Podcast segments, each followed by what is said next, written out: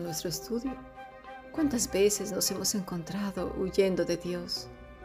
La rebeldía y tosudez nos hace expresar lo que hay en el corazón, locura y necedad. Y es así que vienen las tempestades, esas grandes tempestades. La gente nos mira con sorpresa y muchas veces arrastramos a nuestros seres queridos a causa de nuestra mala cabeza, de nuestra desobediencia, de correr en dirección contraria. Nos preguntan, todos afligidos, ¿qué pasa? ¿Por qué ocurren todas estas cosas? Y encima tenemos la sinvergüenzada de contestar, no sé. O quizás es una prueba. O yo qué sé, a mí que me preguntas, yo soy inocente, ¿verdad? Cuando nosotros mismos sabemos cuál es la causa. Y encima decimos que Dios nos está pasando por una prueba, en realidad se trata de una disciplina. Muchas veces mentimos a los hermanos diciendo también falsos testimonios.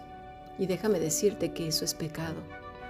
Pidiendo que oren por nosotros para que se nos quite esto o aquello, cuando lo que tenemos es causa o más bien es consecuencia de nuestra desobediencia, de la rebeldía, son consecuencias. Estamos cosechando lo que hemos sembrado. Y pedimos que Dios nos lo quite sin que haya arrepentimientos, sin haber reconocido lo que estamos pasando. Así que necesitamos ser sinceros, cuidadosos, cuando pedimos oración a otros. No mintamos a la verdad. Es mejor decir, miren, orad por mí para que yo sea obediente a Dios, porque estoy pasando por un periodo de disciplina, por un periodo en el que mi corazón aún hoy no entiende o no quiere entender. Orad por mí para que tenga un corazón sensible, humilde. Pero claro, nos da vergüenza. ¿Cómo vamos a quedar ante los demás? Nos preocupa tanto lo que digan otros. Cuando en realidad lo que Dios pues ve de sus hijos es cuando somos sencillos, humildes. Mira lo que leemos en la escritura. Bueno, porque así como Jonás nos quedamos dormidos, ¿verdad? Todos temblando de miedo a causa de nuestra mala cabeza, sufriendo las consecuencias de nuestra terquedad, y nosotros, ay, yo qué sé, yo no sé nada. Al final, vienen y lo despiertan y le dicen, pero, pero oye tú, despiértate, dormilón, levántate y clama a tu Dios. Somos dormilones, claro que sí. Sabemos lo que está sucediendo, pedimos a otros que oren, pero nosotros no. Hay que oren ellos, hay que lo haga la iglesia. ¿Y nosotros qué? ¿Por qué? ¿Por qué no lo hacemos? Porque estamos corriendo en dirección contraria. Quiera Dios que nos dé un corazón que reconozca, pues, nuestras faltas. Mira en el versículo 9. Y le respondió, soy hebreo y temo a Jehová, Dios de los cielos, que hizo el mar y la tierra. Y aquellos hombres temieron sobremanera y le dijeron, ¿por qué has hecho esto? Porque ellos sabían que huía de la presencia de Jehová, pues él se lo había declarado. Y le dijeron, ¿qué haremos contigo para que el mar se nos aquiete? Porque el mar se iba embraveciendo más y más.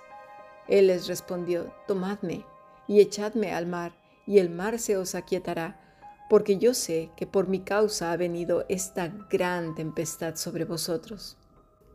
Así pues, en el verso 9, Jonás no puede mentir a la verdad.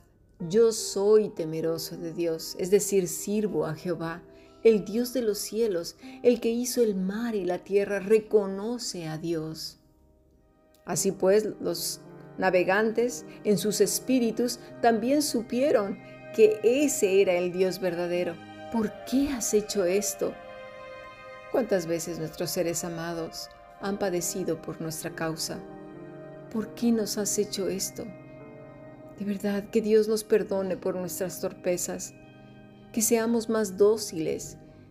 Y esto no es para sentir culpa, sino para pedir perdón y enmendar el camino, porque fiel es Dios para perdonar nuestros pecados y limpiarnos de toda maldad pero las consecuencias muchas veces las vamos a vivir. Y justo esto fue lo que pasó con el profeta Jonás. Echadme en el mar, dijo él, Quiera Dios que nuestra sinceridad lleve a nuestro prójimo a clamar como estos hombres. Mira, vamos al versículo 13.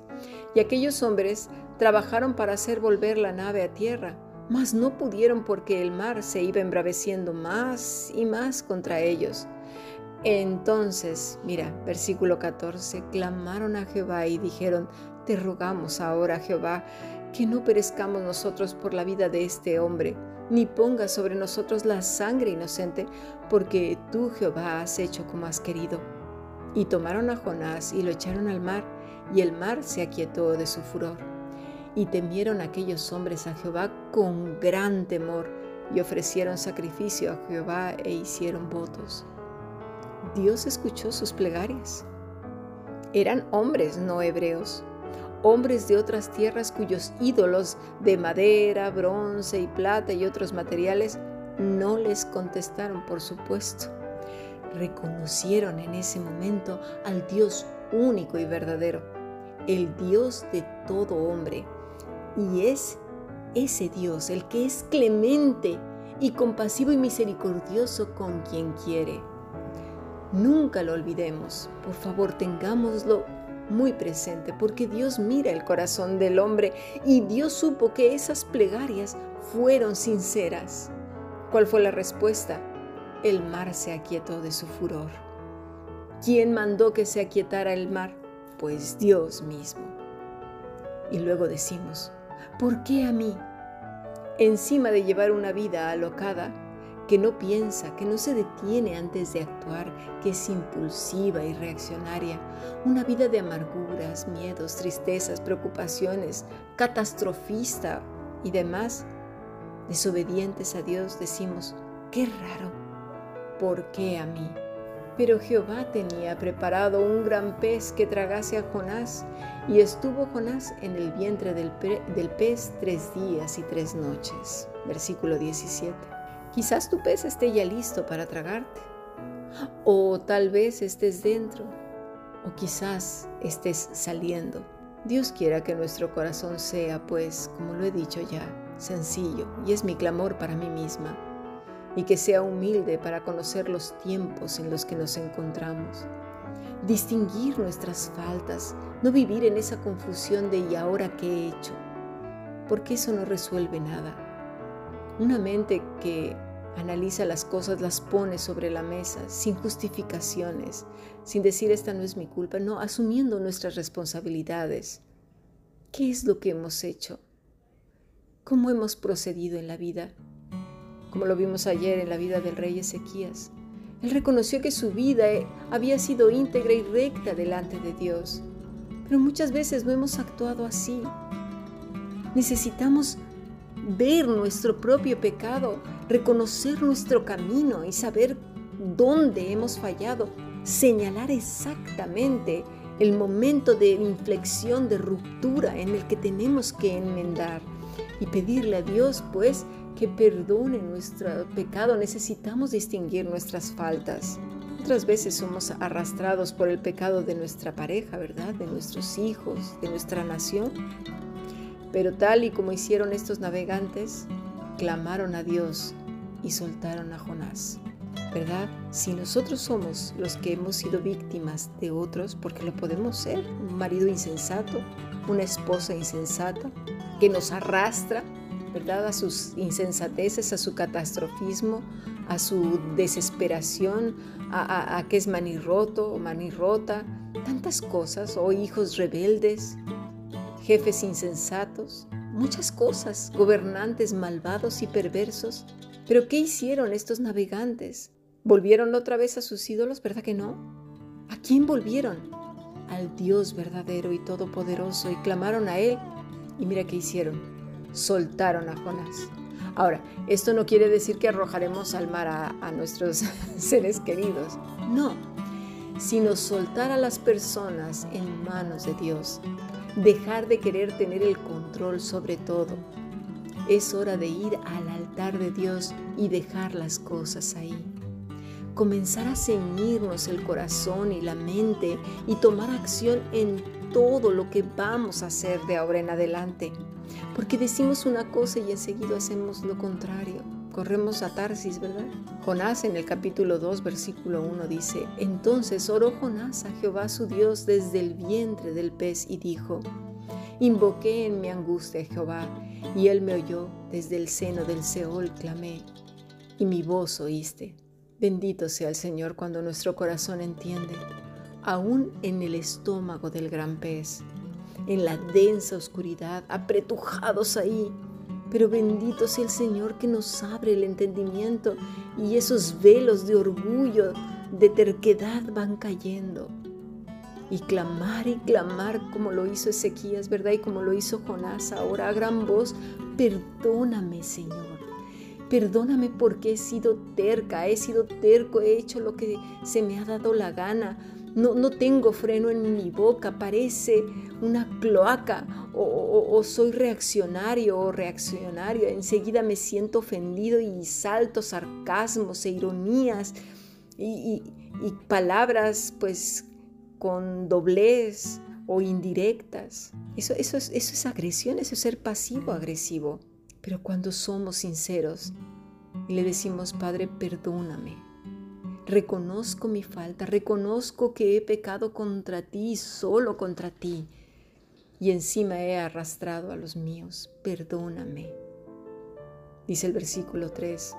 Me echaste a lo profundo, en medio de los mares, y me rodeó la corriente. Todas tus ondas y tus olas pasaron sobre mí. Entonces dije, desechado soy de delante de tus ojos, mas aún veré tu santo templo. Las aguas me rodearon hasta el alma, rodeóme el abismo, el alga se enredó en mi cabeza.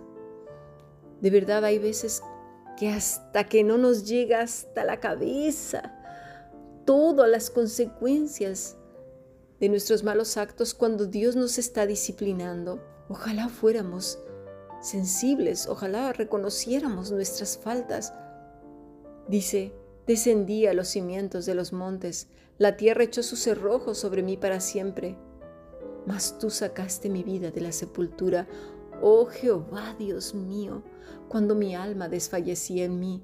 Me acordé de Jehová y mi oración llegó hasta ti en tu santo templo. Los que siguen vanidades ilusorias, su misericordia abandonan. Tenemos que ser listos Jonás nos está diciendo, no sigas vanidades ilusorias, no seas tonto, no seas tonta, por más que creas que tus decisiones son las mejores.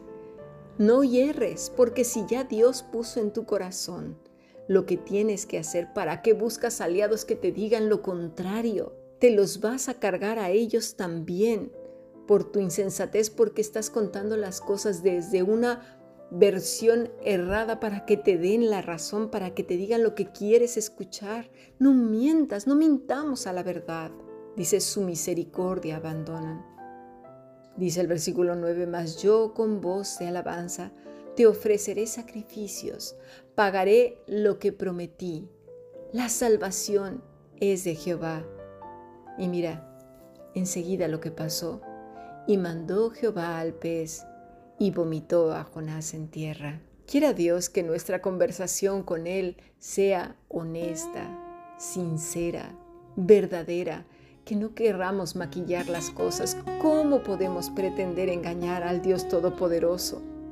Y que se diga en el libro de la vida, entonces oró Cami, o Juanita, o, Mari Carmen, o Marisol, o Pedro, o, Miriam, o Cristina, o Mónica, o Jorge, o quien sea, pon tu nombre a Jehová su Dios desde el vientre del pez y dijo, invoqué en mi angustia a Jehová y él me oyó.